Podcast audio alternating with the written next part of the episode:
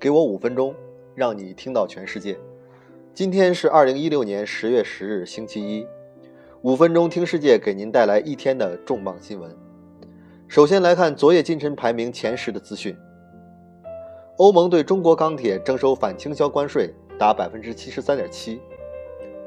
由于竞购方纷纷退出，推特考虑另寻出路。英镑经历闪电崩盘后瞬间暴跌百分之六。英国议会成员要求通过投票表决英国是否离开欧洲单一市场。美国九月份就业增长十五点六万人。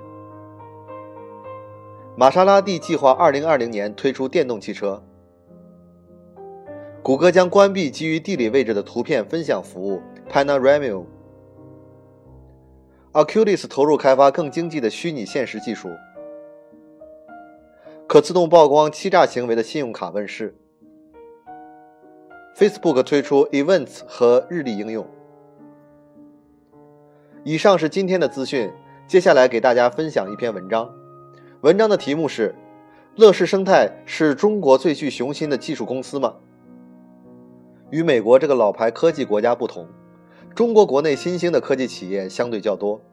在这种条件下，中国产生了许多令人振奋的科技公司。从阿里巴巴和华为这样的科技巨头，到小米和 OPPO 这样的热门新秀，中国的科技公司正在生产世界上最有趣、最具创新力和最顶尖的技术产品。而这其中就有一家公司，名叫乐视生态。对于西方国家来说，他们可能只是了解今年年初时候，乐视斥资二十亿美元购买了美国电视制造商 Visual。然而，在中国，乐视生态是最大的科技企业之一。涉足的领域包括智能手机、电视、体育、电影、电子商务，甚至电动汽车领域。乐视的首席执行官贾跃亭，因为其把苹果比作希特勒这种争议言论而声名鹊起。乐视刚刚创立初期是难以想象的单一和弱小。乐视在开始的十年间，只是定位在一个在线视频网站，乐 TV.com，也仅仅是在中国。实现像美国 Vimeo 的在线视频播放，而当2010年乐视在深圳市公开募股时，这家中国最大的互联网视频服务公司赢得了中国的 Netflix 这样的称号，而乐视的数据分析主管却说，应该说 Netflix 是美国的乐视。2011年，乐视做了让人难以捉摸的改变，贾跃亭在新闻发布会上宣布，将乐 TV 改名为乐 Echo，乐视生态的缩写。从在线视频播放和内容制作分支到各种不同领域，到目前来看，该公司针对中国和印度市场生产了各种智能手机。它也已经成为中国最大的电视制造商之一，几乎超越了像三星这种根深蒂固的市场霸头。在中国巨头像华为、小米和腾讯这种正在成为知名的全球化公司，并且努力在国际舞台上赢得尊重的时代，乐视选择了特立独行。乐视做的事情。是在前期没有汽车或导航领域的专业知识的情况下，去投资一个全新的部门，创造特斯拉风格的自主品牌的电动汽车。去年，在智能手机市场趋于饱和、需求下滑、竞争趋于白热化的情况下，乐视依然决定进入手机行业，并推出乐视智能手机。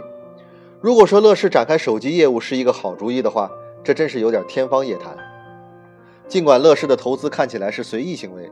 但乐视公司在逐渐走向正轨，乐视的市场估值超过了一百三十亿美金，这个数字超过了中国许多知名的科技企业。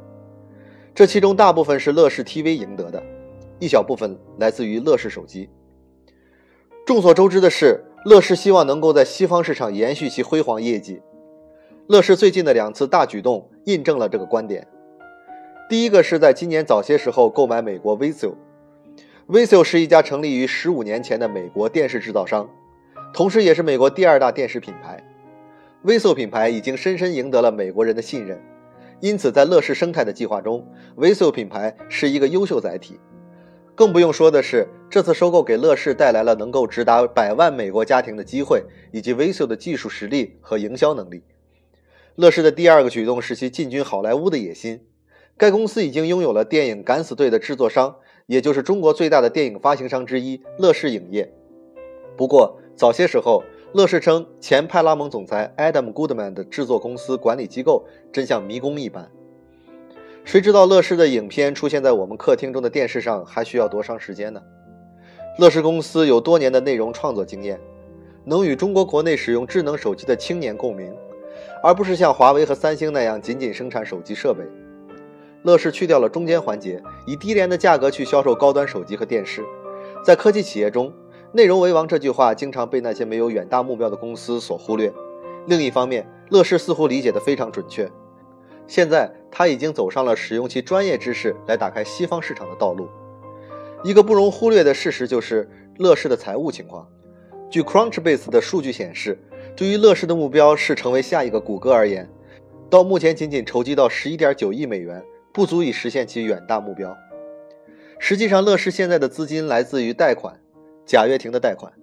据《华尔街日报》报道，贾跃亭表示，他用自己的股票抵押来贷款的目的是实现乐视的投资计划。